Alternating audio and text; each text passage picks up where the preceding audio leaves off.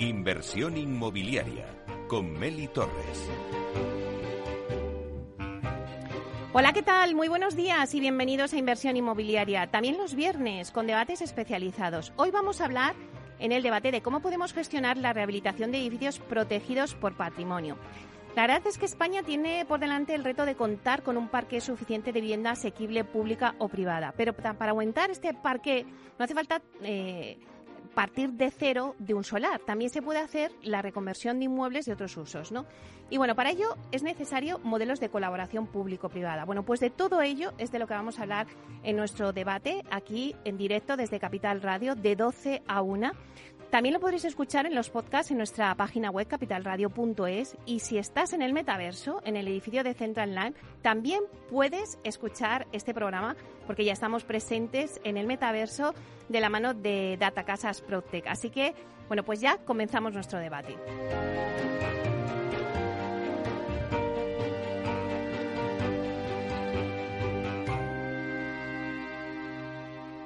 Inversión inmobiliaria Comienza el debate.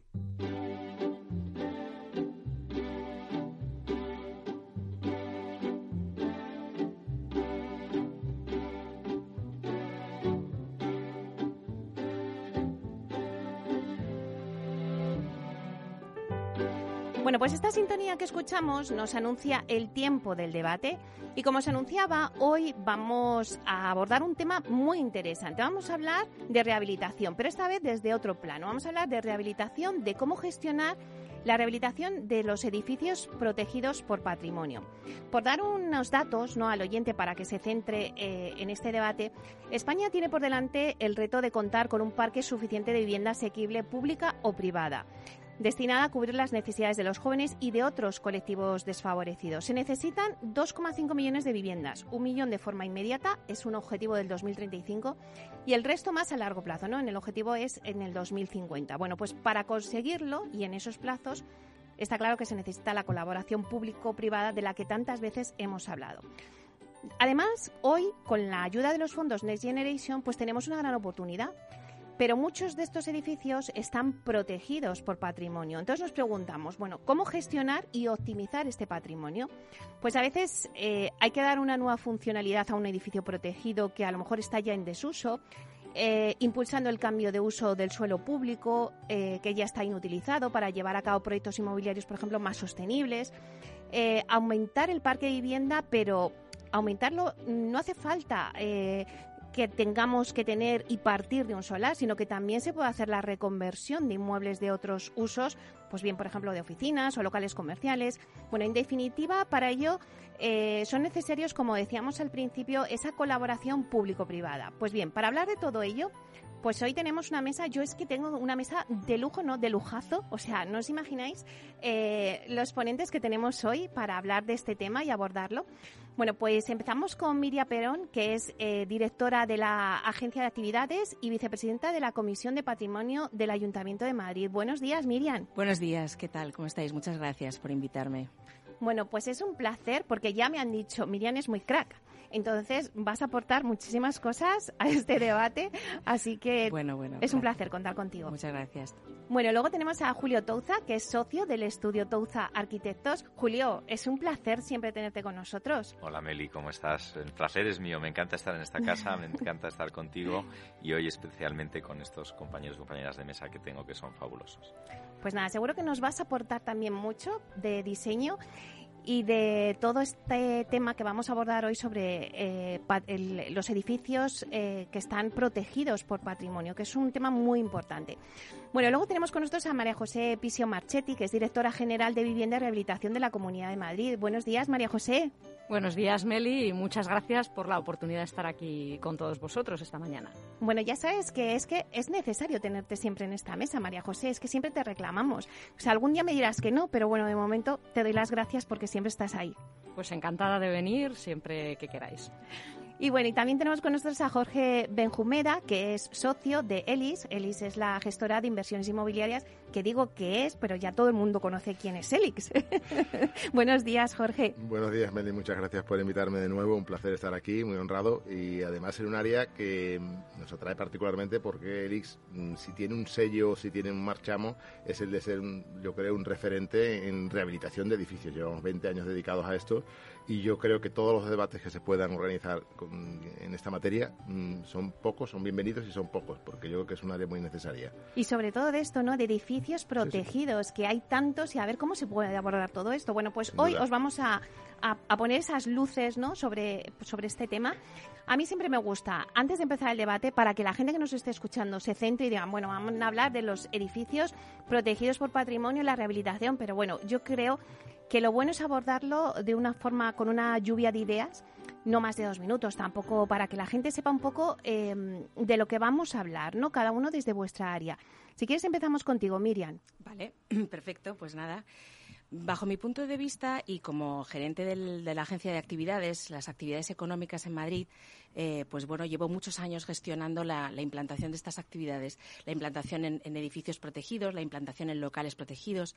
Y realmente lo que me gustaría compartir es que Madrid está ahora mismo en un momento estupendo, con muchísima creatividad, con muchísimas ganas de inversión, con muchísimas ganas de actuar y creo que esta creatividad no está no es incompatible con la protección de patrimonio. Creo que es perfectamente compatible con mantener los edificios el patrimonio que la ciudad tiene y que Madrid tenga una calidad eh, visual paisajística y de mantenimiento que nos, nos hagamos conocer por ello. Es decir que es lo mismo mm, implantar un local o rehabilitar un edificio y además demostrar que se tiene cuidado que se tiene valor por lo que se está manteniendo que se pone en valor y que eh, somos creativos que somos imaginativos y damos nuevos usos a edificios que antes eran palacios para porque la actividad cambia, la sociedad cambia, pero el patrimonio debe mantenerse, es un patrimonio de todos, es un patrimonio que hemos de protegerlo. Esto, claro, es difícil de hacer, es difícil de hacer desde la tanto desde la inversión privada como desde la administración, porque cuando uno intenta rehabilitar un edificio protegido, poner en valor todo es un poco subjetivo, es decir, no tenemos unos criterios muy claros de decir esto es válido, esto no es válido, esto lo mantiene, esto no lo mantiene. Y además hay distintas teorías, distintas formas de ver las cosas, ¿no? Entonces, bueno, por parte de la Administración lo que creo que sí que debemos continuar, seguir haciendo es eh, dar una información de algunos criterios básicos y fundamentales de conocer qué es lo que se puede hacer o se debe hacer y que esto nos permite hacer unos procedimientos muy sencillos para que la gente lo sepa, porque si sabes lo que no puedes hacer, pues no te lanzas, pero si sabes lo que puedes hacer, te lanzas, te lanzas rápido y se te da el permiso y entonces pues intentamos generar mayor seguridad en, tanto en el inversor como en, la, en, el objetivo máximo que sería en este caso la protección del patrimonio. Y bueno, desde mi punto de vista esto es lo que tendremos que seguir trabajando y me imagino que en la mesa ahora hablaremos bastante, así que dejo el paso a otro compañero. Me ha gustado mucho esa frase que ha dicho eh, Miriam de Madrid, tiene eh, una calidad visual. Vamos contigo, Julio. Eh, bueno, pues cuéntanos un poquito cuál sería tu opinión. ¿Cómo gestionar esos edificios para rehabilitar, bueno, pues que están protegidos? La protección del patrimonio es una cuestión delicada porque al final tú estás, tanto las administraciones, los promotores, los arquitectos, estamos gestionando dos derechos teóricamente opuestos, ¿no? que es el derecho particular a crear una actividad económica, a evolucionar, y un derecho futuro de los habitantes de hoy y del mañana de la ciudad a reconocerse en su patrimonio. Y por tanto hay que sopesar y equilibrar muy bien esos dos elementos, esos dos valores. Como muy bien decía Miriam, tenemos un momento de actividad económica y de creatividad en Madrid brutal, pero al mismo tiempo tenemos un patrimonio que no podemos eh, ni bloquearlo y que se quede eh, enquistado y, y, muerto, pero, pero tampoco podemos hacer con él lo que queramos, porque independientemente de la visión temporal de hoy, si nuestras visiones temporales son de los próximos 10, 15, 20 años, hay edificios que llevan formando parte de la identidad de la ciudad más de 100, 150 o 200 años. Ese eh, ese equilibrio ese en el que entre todos, agentes públicos y privados, tenemos que buscar eh, siempre ¿no? esa, esa inteligencia, esa, ese acomodo, fijarnos en lo que se ha hecho en otras ciudades. El momento que vive hoy Madrid lo ha vivido antes Londres, lo ha vivido Nueva York. Son ciudades que también tienen un patrimonio muy complejo y una cultura respecto del mismo, porque como muy bien decía Miriam, hay distintas teorías. Eh, intelectualmente hablando sobre cómo debe evolucionar el patrimonio. Creo que lo que falta quizás es una mayor eh, correa de transmisión entre las instituciones públicas y privadas, tanto a nivel de información como a nivel de, evolución normativa. ¿no? Yo creo que en la Administración tenemos grandísimos profesionales. Aquí tienes dos ejemplos de dos brillantísimas profesionales y muchas veces lo que nos enfrentamos eh, los arquitectos y los promotores no es tanto la calidad de nuestros interlocutores, que es muy buena, sino que manejamos con normativas, en este caso hablaremos del Plan General del 97, que tienen todavía conceptos mm. que, hoy están superados. ¿Qué necesitan estos eh, agentes públicos y estos agentes privados? Necesitan este diálogo y esta evolución normativa. En la ciudad de Madrid, a las que estamos viendo recientemente pasos que yo creo que son muy interesantes y que van en la buena dirección para que esa colaboración público-privada eh, permita eh, esta, este equilibrio. Bueno, me gusta también eh, pues que hay que buscar ¿no? ese equilibrio entre los agentes públicos y privados. María José. Creo, Meli, que es muy importante, pues en la línea de lo que decías en la, en la introducción del programa de hoy, que seamos capaces de abordar la, la rehabilitación de los edificios existentes también para poder mejorar el acceso de todos los madrileños a, una vivienda asequible. Tenemos en los centros de las ciudades muchos edificios y viviendas que no se ponen en alquiler a disposición de los ciudadanos porque no reúnen condiciones suficientes de, habitabilidad. Y desde la Administración tenemos que fomentar que se intervenga en ellos y, sobre todo, que puedan adaptarse a los nuevos usos y, especialmente, aquellos que tienen unas características que deben ser objeto de protección arquitectónica, pues porque forman parte del patrimonio de la ciudad y de todos y cada uno de nosotros y hacer compatibles esas características con su nuevo destino y con su nuevo uso. Es muy importante que rehabilitemos los edificios porque al final, cuando más se deterioran, es cuando no tienen un uso concreto. Y además, en el momento en el que estamos, tenemos que hacerlo, hacer compatible esta rehabilitación con los criterios de mejora de la eficiencia energética y la sostenibilidad para que también contribuyamos a mejorar nuestro entorno y nuestro medio ambiente. Claro, es muy importante, María José, eso que decías del mantenimiento de los edificios, porque yo creo que estamos acostumbrados con el coche a hacer las revisiones del coche, del mantenimiento del coche, y lo tenemos como súper asumido. Pero claro, lo del edificio, pensamos que, bueno, pues ahí está el edificio, pueden pasar años y que, bueno, pues el edificio sigue y no pasa nada, ¿no? Pero tienes razón, hay que hacer ese mantenimiento de los edificios. Jorge, ¿cuál sería tu opinión? Bueno, yo, em, mi punto de vista obviamente es el de más la empresa privada que, que ha trabajado tradicionalmente en, rehabilitación de edificios. Y cuáles son, digamos, yo, cuáles son los elementos que yo creo que ayudarían a que mm, el sector privado pues viniera más masivamente o más, digamos, con más interés a este, digamos, a este, a este nicho de actividad que es relativamente poco escalable, no mueve grandes eh, niveles, pero que al final es muy capilar y que puede, bueno, pues que, conlleva una, una actividad económica en cascada a favor de pequeñas, medianas empresas muy relevante, porque al final son pequeños proveedores, artesanos, etcétera, los que están involucrados en gran parte de este proceso, ¿no? Entonces, yo creo que es muy importante hacer un esfuerzo eh, con digamos, con una aportación, obviamente, desde nuestro punto de vista de promotor, pero también de arquitectos, expertos, administración, etcétera, por adaptar la normativa, digamos, que regula los, mm, los, edificios catalogados, sobre todo los de mayor nivel de protección, que, lo entiendo y que además eh, vaya por delante, que nosotros somos grandes defensores de esta, digamos, de esta, de que la, recuperación y la, y, la, rehabilitación de esos edificios tiene un gran valor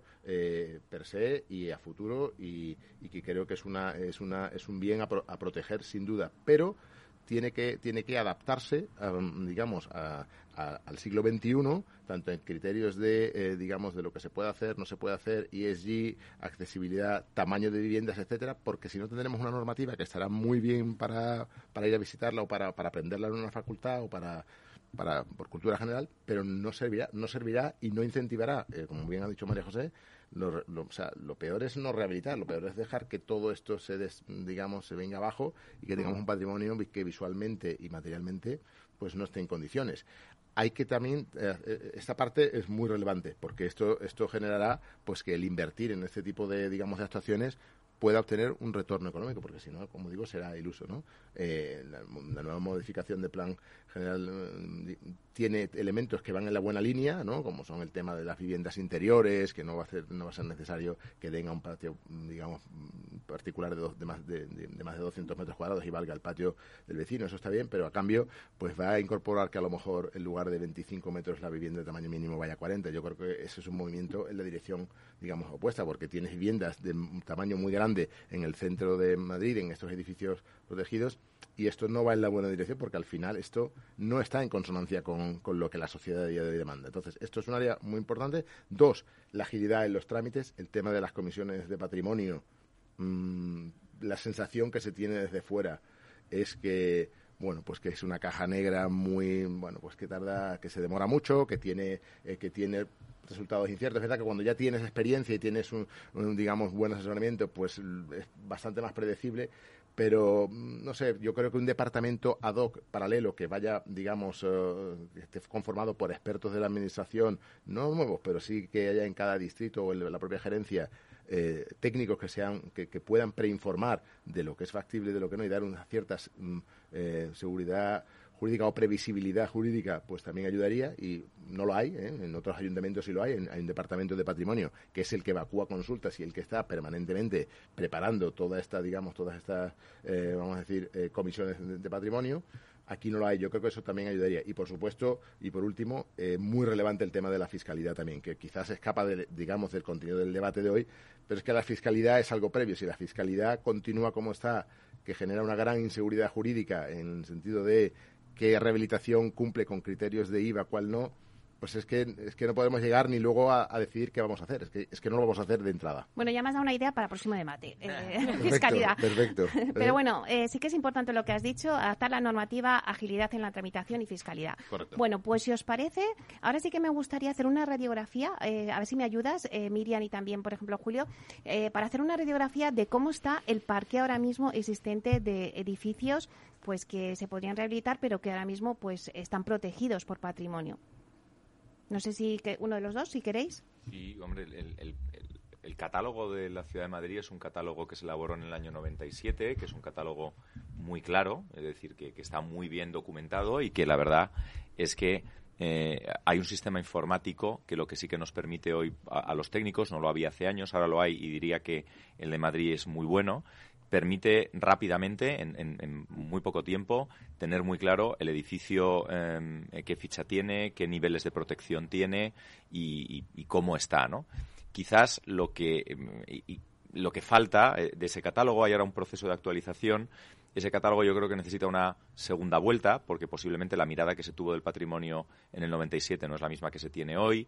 Falta incorporar a mucho de ese patrimonio lo que llamamos el patrimonio de la arquitectura moderna. En España hay una magnífica actividad arquitectónica en el siglo XX, especialmente en la segunda mitad, y sin embargo tendemos muchas veces a reconocer como bueno lo antiguo, como valioso lo antiguo. Y, hay edificios que a lo mejor tienen 50 años, este edificio en el que está y seguramente está protegido por su calidad, pero, pero otros que, que tienen 20 o 25 años es ya tan obvio que tienen un valor arquitectónico per se que deberían incorporarse eh, a ese catálogo. ¿no? Yo creo que una revisión más amplia del mismo y más pormenorizada con los medios informáticos que hoy tenemos sería interesante. Quizás eh, el problema no es tanto el nivel de información que tenemos, sino luego cómo esa acupuntura de lo que hay que hacer se puede o no conseguir esa, esa información.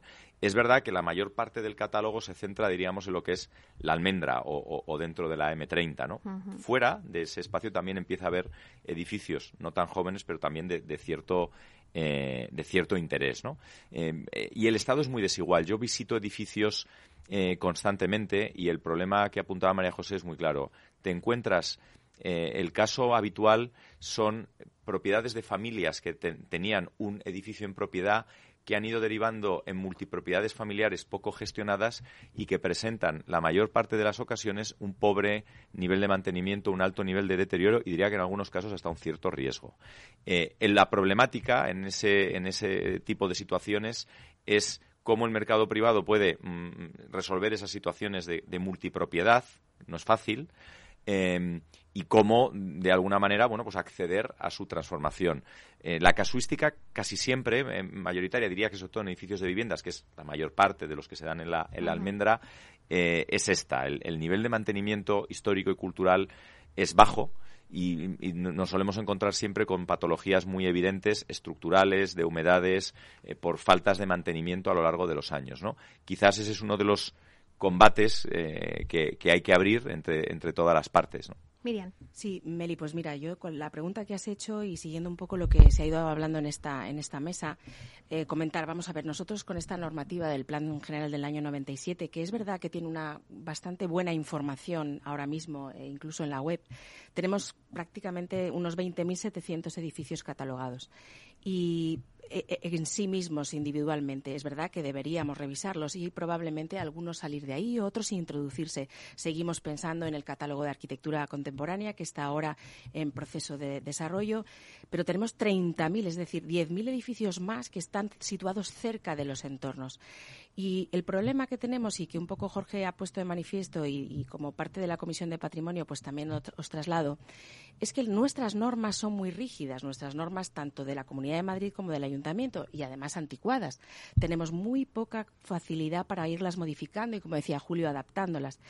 Lo único que estamos intentando hacer y que creo que va un poco en la línea en la que la sociedad pide y la rehabilitación necesita es ir también diferenciando. En esos 20.000 no todo es lo mismo, no todo es lo mismo y entonces hay de mayor o menor nivel. Yo creo que los ciudadanos y, bueno y los arquitectos con mayor razón tienen que saber eh, y cuidar los edificios, los de mayor nivel, por supuesto, con, muchísima más intensidad, pero los de menor nivel como que formará parte de nuestra cultura, saber exactamente qué es lo que se puede hacer para precisamente agilizar los trámites. Porque no se agilizan los trámites todo lo que nos gustaría, porque tiene que haber una comisión de patrimonio que es la que esté de alguna forma valorando la actuación. Eh, si pudiéramos que esos edificios eh, tuvieran unos criterios muy claros, estas comisiones podrían eximir de su responsabilidad y centrarse en lo importante. Pues lo dejamos ahí, vamos a coger aire unos minutos y volvemos al debate.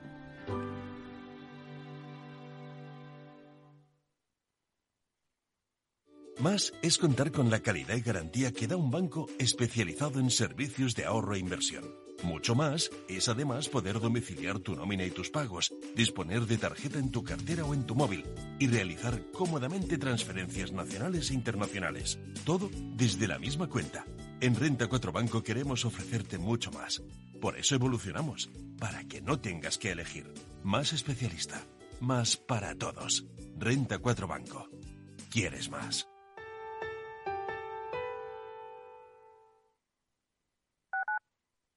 Capital Radio Madrid 103.2. Nueva frecuencia, nuevo sonido.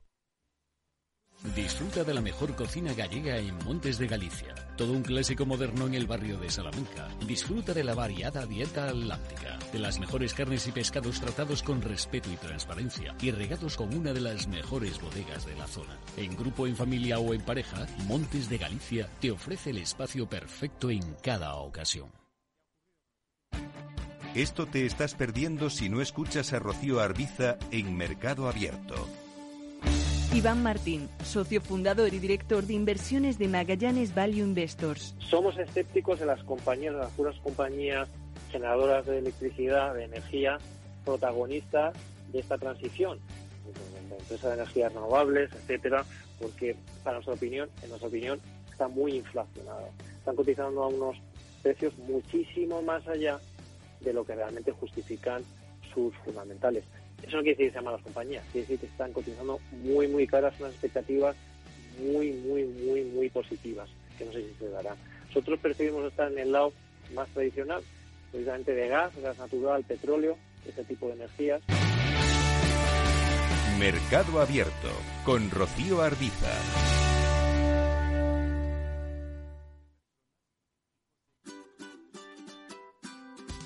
Mesa y Descanso es el programa donde Mar Romero te acerca cada fin de semana los mejores productos, te invita a disfrutar de los buenos vinos de cada denominación de origen y a conocer restaurantes y lugares de ocio con un encanto especial. Mesa y Descanso, los domingos a las 13 horas, aquí en Capital Radio. Capital Radio, Madrid, Ahora en el 103.2 de la FM.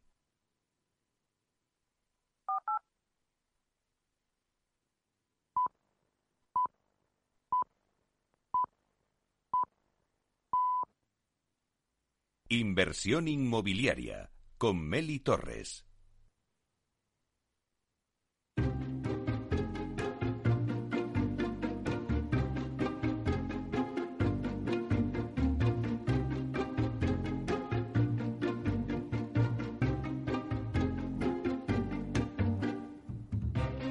Bueno, pues seguimos con el debate que, hoy estamos tratando y bueno, pues era cómo gestionar eh, la rehabilitación de edificios protegidos por patrimonio, ¿no?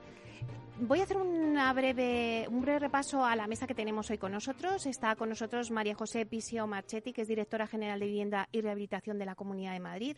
Jorge Benjumeda, que es socio de ELIS, gestora de inversores de inversiones inmobiliarias. Miriam Peón, que es directora de la Agencia de Actividades y vicepresidenta de la Comisión de Patrimonio del Ayuntamiento de Madrid. Y Julio Touza, que es socio del estudio Touza Arquitectos. Bueno, nos habíamos quedado que nos habéis hecho una radiografía de cómo está ahora mismo la situación del mercado del parque de, los edificios protegidos ahora mismo existentes por patrimonio, con datos que nos habéis dado. Y ahora quiero mm, ir a la otra parte, cómo se puede gestionar todos esos edificios protegidos. Antes eh, Miriam había dado unas cifras, ¿no? 20.700 edificios catalogados y luego también 30.000 más cerca de lo que es la almenda central. Entonces, ¿cómo se puede gestionar? Eh, pues la rehabilitación de estos edificios protegidos, María José? Pues Meli, yo creo que incidiendo en lo que en lo que decían Miriam y, y, Julio y también lo que apuntaba Jorge al principio, tenemos que ser capaces de flexibilizar la normativa y, ser capaces de hacer atractiva la rehabilitación de, estos edificios. Como señalaban, dentro de lo que podamos considerar edificios protegidos, pues los hay de muchos tipos. O sea, hay algunos que están protegidos con carácter integral, donde tienen muy limitadas sus intervenciones, pero sin embargo hay otros muchos que el único elemento de protección es la fachada.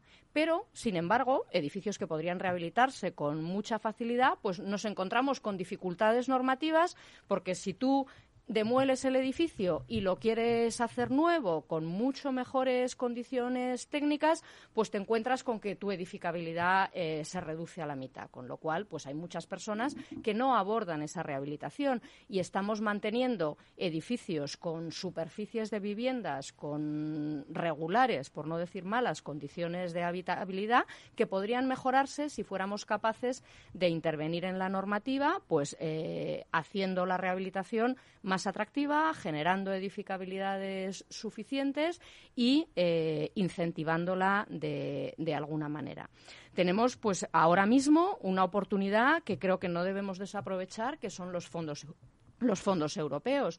Los fondos europeos nos permiten rehabilitar los edificios con subvenciones de, que oscilan entre el 45% y el 80% incluso de la, de la inversión, siempre y cuando consigamos reducciones en el consumo de la energía pues superiores al 30% y del 60% para poder acceder a, subvenciones del, del 80%. Debemos aprovechar también la ventaja que nos ofrece la normativa actual, puesto que para el conjunto de los edificios, además de reducir el consumo, hay que reducir la demanda de calefacción y refrigeración eh, entre un 25 y un 35%, pero para los edificios protegidos nos libera de ese requisito. Es decir, en aquellas partes en las que por patrimonio no se pueda intervenir, pues no tenemos que cumplir ese requisito de reducir el 25% o el 35% la, la demanda. Entonces, ahí, por ejemplo, sí que se está avanzando en tratar de compatibilizar lo que es la normativa con las características de la protección arquitectónica, que los valores del edificio siempre deben de mantenerse y en este caso pues solo habría que intervenir pues en aquellos paramentos no protegidos en los que se pudiera hacer una intervención y con el requisito de adaptarse pues a la normativa del Código Técnico de ahorro de energía. Claro, María José, has dicho que, ahora hay una oportunidad con los fondos Next Generation. ¿Ya sabemos cuándo las ayudas vendrán a Madrid? Que decían que a finales de mayo. Nosotros en la, en la Comunidad de Madrid están redactadas pues las convocatorias de los programas 3, 4 y 5 que afectan a la rehabilitación de edificios de manera conjunta a la rehabilitación de viviendas y a la redacción del libro existente y proyecto de rehabilitación y están exclusivamente pendientes del informe de la intervención de la Comunidad de Madrid. Por tanto, esperamos que, que en unos 15 días y a lo largo del mes de junio, sin duda, puedan estar publicadas para, para, que puedan ser operativas en toda la Comunidad de Madrid. En paralelo, estamos trabajando con ayuntamientos en la delimitación de barrios en los que tiene un alcance mayor. La rehabilitación alcanza no solo a los edificios, sino también al espacio público que les rodea y ya hemos delimitado o se han delimitado y estamos en trámite de firma de los convenios con el Ministerio, pues cuatro barrios en la ciudad de Madrid. Se han delimitado también barrios en el municipio de Alcorcón, en el municipio de Getafe, Torrejón de Ardoz y en una mancomunidad en la Sierra del Rincón y estamos trabajando para delimitar muchos más. Bueno, pues esperan como agua de mayo, nunca mejor dicho. Eh, Jorge, ¿cuál sería, eh, cómo se gestiona, no? Eh, vosotros, pues desde el ámbito privado, ¿Cómo se puede gestionar esa rehabilitación de edificios en los que decíais vosotros que vais y decís, bueno, pues está eh, protegido por patrimonio, ¿qué hacemos? Sí, bueno, yo lo que apuntaba antes también, y que yo también se ha, se ha mencionado también por parte de otros compañeros del debate, es que hay que tener una, yo creo que hay que tener un, departamento o que habría que crear, digamos, un equipo profesionalizado para atender eh, con carácter previo a lo que es el desarrollo de un proyecto pues qué va a ser viable, no viable, etcétera. Además de lo que ya hemos dicho de adaptar la normativa, pero que eso es algo pues que ni será inmediato ni será fácil. Pero ya hablando, digamos, con las herramientas que tenemos hoy en día, oye, pues la normativa que tenemos es la que es y al final lo que al final lo que tenemos es que organizarnos entre todos para, para exprimirla o para poder hacerlo lo mejor posible. Yo creo que es muy importante agilizar los trámites de estas comisiones que, entiendo pasaría porque se reunieran más veces o porque hubiera más eh, miembros que se pudiera repartir eh, el trabajo. Eh, yo sé que, que, que mi está muy, muy volcada en el asunto, pero para nosotros pensar en, en qué proyecto tiene que pasar por la Comisión Local de Patrimonio, pues es que realmente sopesas, vamos, te lo piensas muy bien antes de acometer la inversión o no, porque solamente eso puede dar puede, digamos puede dar lugar a un digamos a, una demora en la tramitación de, del expediente que disuade. Eh, otro tema que yo creo que también ayudaría mucho es tener toda la información relativa a la catalogación de ya, sea de edificios o parques y jardines muy ágil, muy, muy, muy clara y muy rápida para acceder a ella, porque no es la primera, a nosotros nos ha pasado que al final entras en un proyecto y resulta que sale de un departamento que no era exactamente donde tú, donde teóricamente tenía que estar, una catalogación de un arbolado que no existía tiene que modificar todo el proyecto. Eh, hombre, esto, la vocación no es saltarse la norma, pero si la norma no, digamos, la información no está claramente accesible, pues al final te atropella una, digamos, una disfunción que yo creo que entre, que entre, que con los medios tecnológicos y con los medios que hay, creo que tendría que ser factible, factible em, resolverla. Y luego, por último, siempre, siempre pueden ayudar, o sea, siempre son bienvenidas las ayudas, porque al final esto es una actividad, como digo, muy costosa, muy, muy cara en sí por la propia naturaleza del asunto. Y, bueno, pues yo echo de menos también que pudiera haber exenciones, inicios, eh, ayudas, porque al final la parte, digamos, de la fiscalidad eh, que está vinculada a la rehabilitación, pues se calcula entre el 30 y el 35% del total coste. Eh, bajo mi punto de vista es mucho para poder incentivarla. ¿eh? hablamos mucho de rehabilitación. Yo, yo creo que, que si queremos realmente eh, impulsarla, pues hay ahí también elementos mm, con lo que hay hoy en día que creo que podrían ayudar y la fiscalidad también es otra, ¿no? las ayudas, como digo, para no para no para, para poder abaratar el coste total. Bueno, eh, Jorge ha lanzado la pelota y acaba de caer en Miriam. Sí, sí, bueno, yo eh, efectivamente, Jorge, sí, eh, este es un problema el que tenemos de la Comisión de Patrimonio porque al final es un órgano colegiado que tiene que informar todos los expedientes. Cuantos más expedientes haya y más rehabilitación haya, más cuello de botella se produce. Entonces, bueno, ya venimos mucho tiempo trabajando en este tema, te doy la razón. Creo que ya existen algunos equipos en algunos organismos, en la agencia ya existe un equipo especializado de gente que primero eh, analiza el proyecto ve. Y te cuento, eh, acabamos de aprobar una ordenanza de tramitación de licencias y declaraciones responsables en el Ayuntamiento de Madrid Nueva con procedimientos que intentan ser muy ágiles, que intentan eh, repartir responsabilidades entre todos, como eh, antes apuntaba, y que lo único que necesitan fundamentalmente es información, como bien apuntas, ¿no? Información ágil y rápida y saber lo que tengo que hacer. En ese sentido, em, lo que estamos haciendo en la comisión es aprobar eh, determinadas actuaciones en edificios protegidos donde no tengan que ir, exenciones a que tengan que ser informadas. ¿Por qué? Porque hay un técnico que está validando, como tú bien decías, un técnico experto que está validando que se ajusta a los criterios de rehabilitación que están de alguna forma aprobados por esta Comisión de Patrimonio, este órgano colegiado. En el caso en que se ajusten a estos criterios, no tendría por qué pasar. El técnico municipal lo va a verificar y se podrá declarar responsable de llevar a cabo una obra si la, protección del patrimonio no es elevada o la intervención es menor y no necesita, pues a lo mejor, un, un expediente de licencia que es más conflictivo, ¿no? que necesitas una comprobación ex ante, pues podrás declararte responsable de hacerlo y de hacerlo bien y de no tener que pasar por ese filtro. Estamos trabajando en ello. Este año ya hemos mejorado. Esta ordenanza va a, incidir en este tema. Es verdad que se va a quedar probablemente un poco corto porque será para aquellas cuestiones que en las que pueda existir un criterio y los edificios de gran eh, nivel de protección pues seguirán necesitando aquella intervención municipal y también de la Comunidad de Madrid para decir si efectivamente ese uso se adapta o no se adapta al contenedor de gran nivel. Pero bueno, si conseguimos centrarnos en lo que es verdaderamente importante, reducir la cantidad de expedientes que veamos. Eh, culturalmente exportar los criterios y que uno sepa qué es lo que tiene que hacer, podremos sin duda agilizar los procedimientos y podremos ayudar a que venga el inversor porque tiene seguridad, que es lo más importante. Tengo seguridad jurídica, invierto e invierto bien. Julio. yo creo que en ese debate que han abierto Jorge y Miriam, por aportar algo al final, efectivamente una comisión, por, muy, por mucho que trabaje, la ciudad no para de tener dinámica, no para de crecer mm, eh, y al final si tienes que ver tanto una intervención en una cafetería como en el Palacio Real, pues al fin y al cabo los que forman la comisión son seres humanos y, obviamente no van a estar toda la semana reunidos, ¿no? Entonces yo creo que el reto que tenemos, en parte, como dice Miriam, tiene que ver con procedimientos en que promotores y arquitectos seamos corresponsables, ¿no? Y no esperemos a esa fórmula jurídica en la que yo soy un niño pequeño, espero a que me digan algo y entonces ya estoy seguro. Eh, y eso exige una corresponsabilidad y que los distintos organismos, que los hay, colegios de arquitectos, ingenieros, de aparejadores, contribuyan a ello.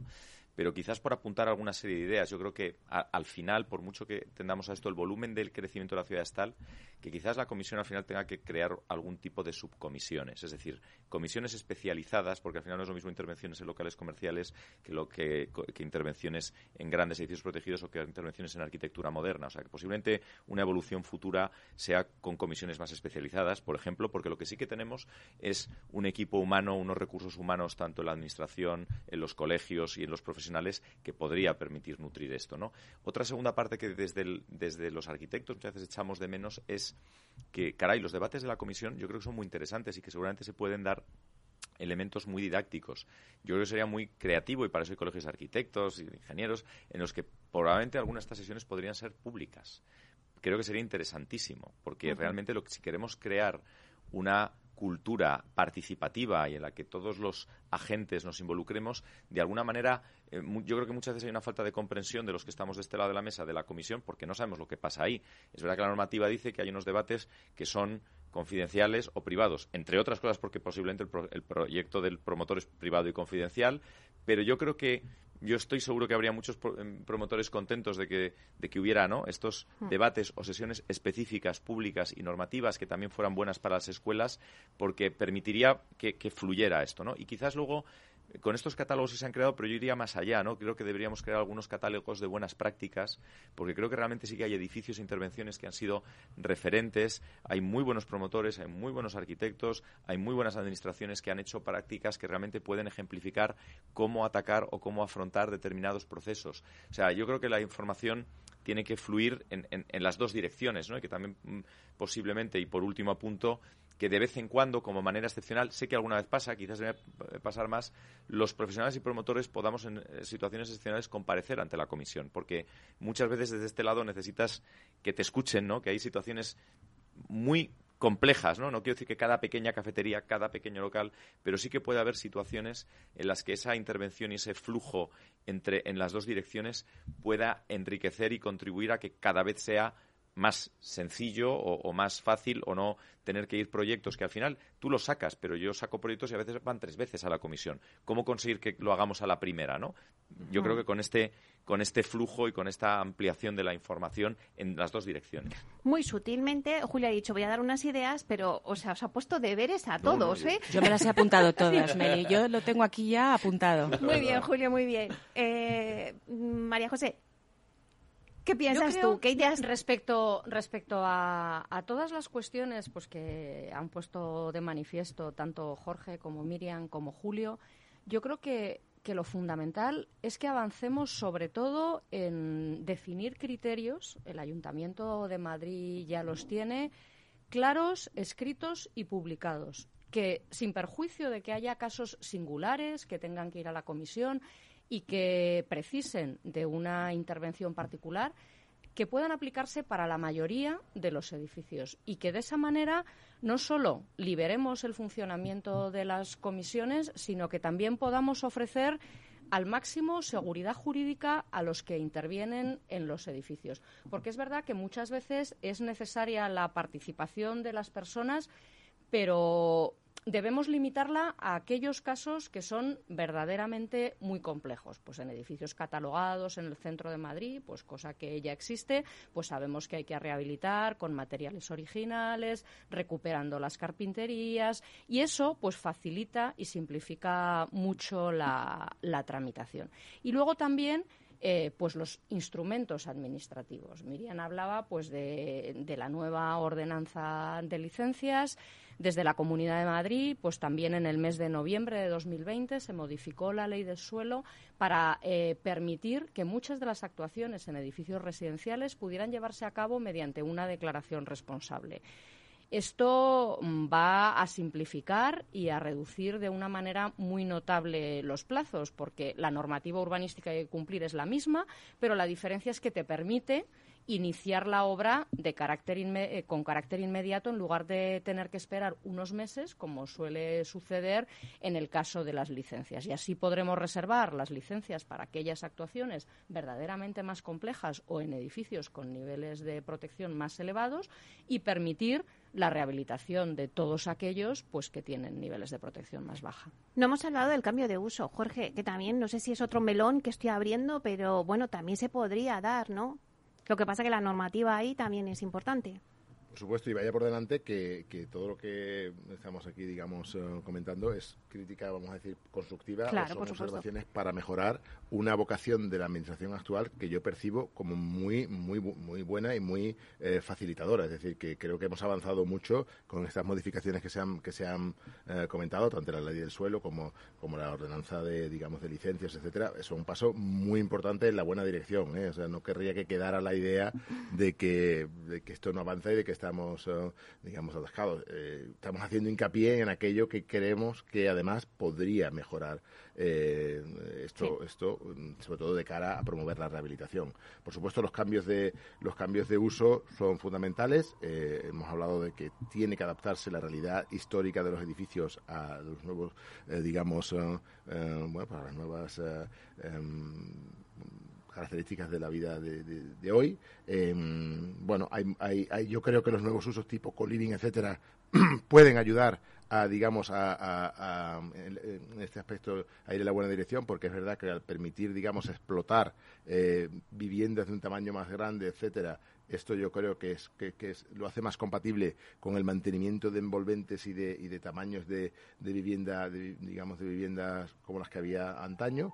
Pero sí que es verdad que yo creo que hay que, incidiendo de nuevo, flexibilizar, eh, sobre todo, tamaños y usos, porque, porque querremos recuperar una, digamos, un, unos anaqueles del siglo XIX eh, que ya no existen para, para la actividad en un local de hoy, pero si no está, pues al final va a generar que ni lo, ni lo de antes ni lo de ahora, porque yo tengo que recuperar algo que esto no tiene sentido. Entonces, bueno, yo creo que sí, que los cambios de usos son muy, son muy importantes eh, y, hay que, y hay que incidir en esta, en esta flexibilización, eh, porque efectivamente estamos hablando de tamaños de, de, unidades y de, y de usos que hoy día no son, no son contemporáneos, no, están actualizados. Bueno, pues si os parece, eh, mm, pues es que ya queda muy poco tiempo. Bueno, vamos a dejar a Julio que nos haga esta aportación, luego hacemos la ronda de final, si quieres. Es que yo creo que hay un matiz porque estamos, quizás de los que faltan, eh, en la mesa faltaría una pata, que es la pata política. Es mm. decir, eh, yo creo que tenemos una administración que tiene unas herramientas y unos equipos humanos potentes.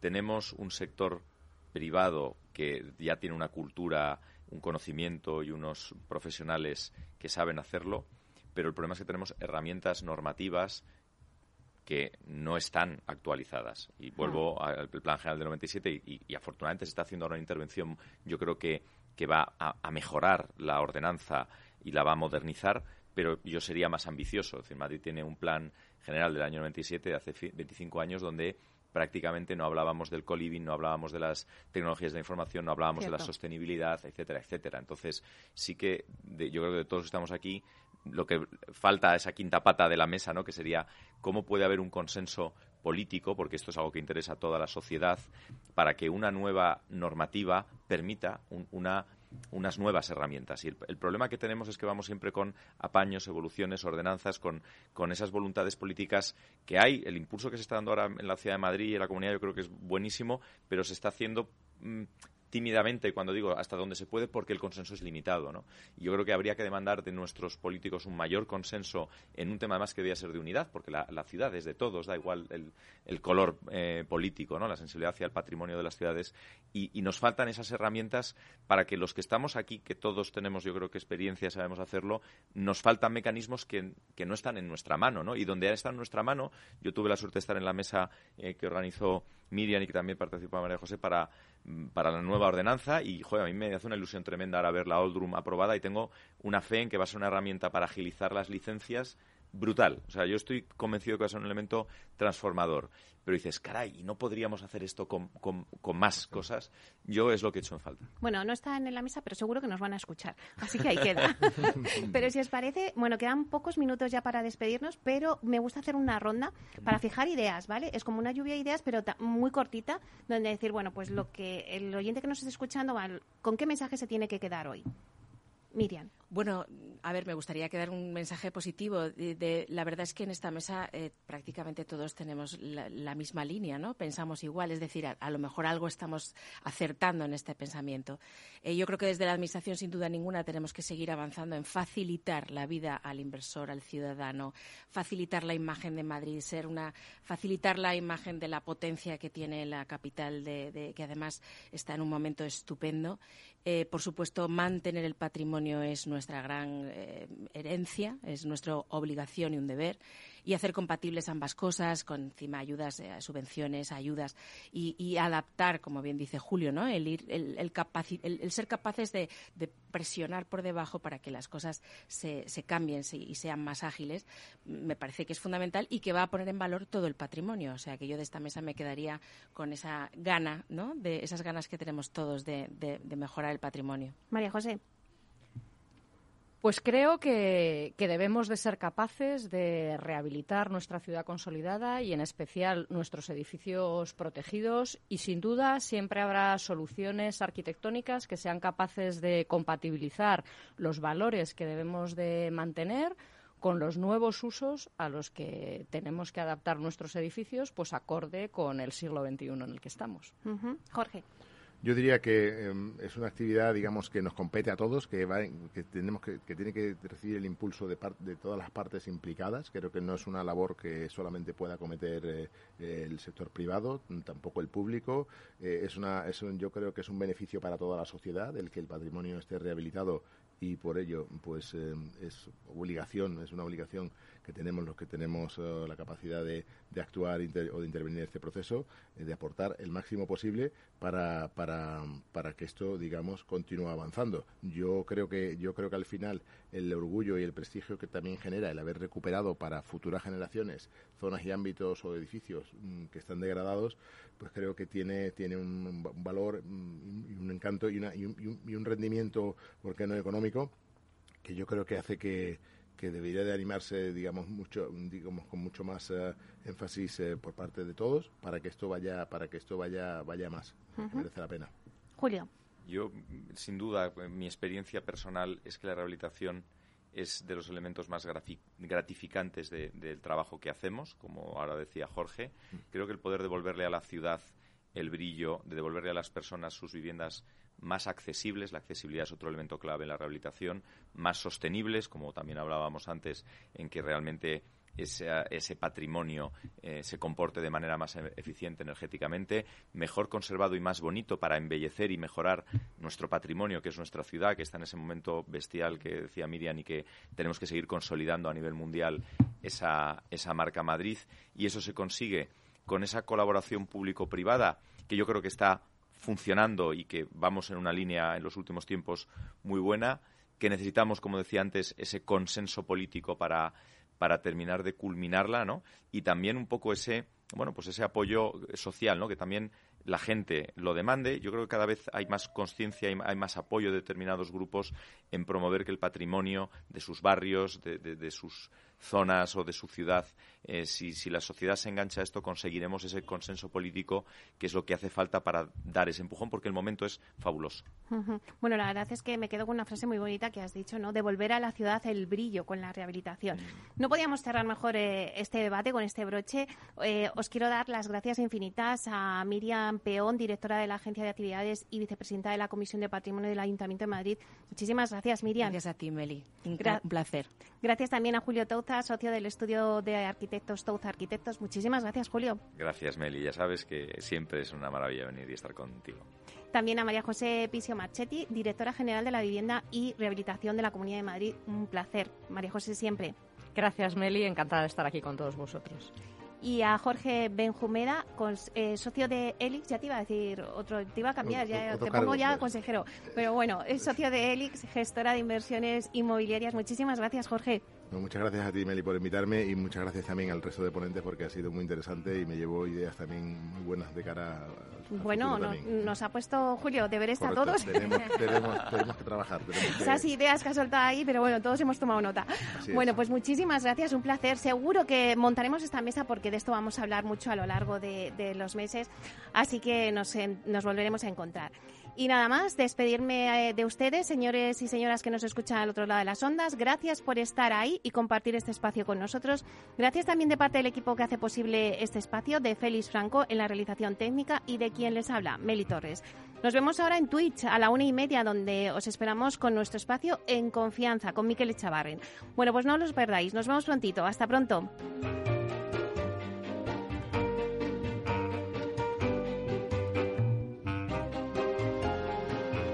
Inversión inmobiliaria con Meli Torres.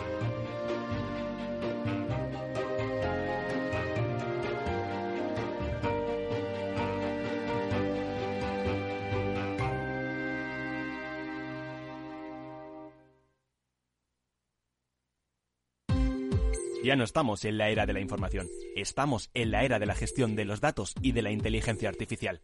El tratamiento inteligente de estos datos proporciona un valor enorme a las empresas en sus procesos de negocio. En Piper Lab ayudamos a nuestros clientes a tomar decisiones de negocio basadas en datos. Escúchanos todos los lunes en el espacio de Big Data de Capital, la Bolsa y la Vida.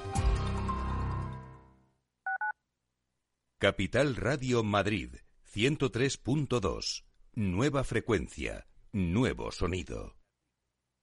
Gráficas Naciones. Más de 50 años de experiencia en el sector de las artes gráficas. Apostamos por la última tecnología tanto en impresión offset como en digital y gran formato. Realizamos todo tipo de impresión. Tarjetas de visita, folletos, libros, vinilos, decoración y montaje de stands. Más información en el 91 629 2145 o en gráficasnaciones.es.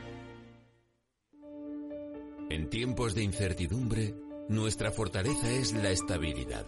En Nordea Pensamos que el equilibrio, la fiabilidad y la experiencia importan.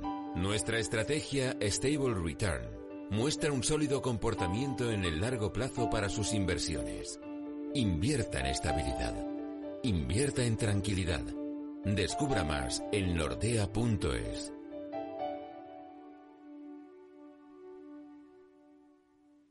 Disfruta de la mejor cocina gallega en Montes de Galicia. Todo un clásico moderno en el barrio de Salamanca. Disfruta de la variada dieta atlántica, de las mejores carnes y pescados tratados con respeto y transparencia y regados con una de las mejores bodegas de la zona. En grupo, en familia o en pareja, Montes de Galicia te ofrece el espacio perfecto en cada ocasión.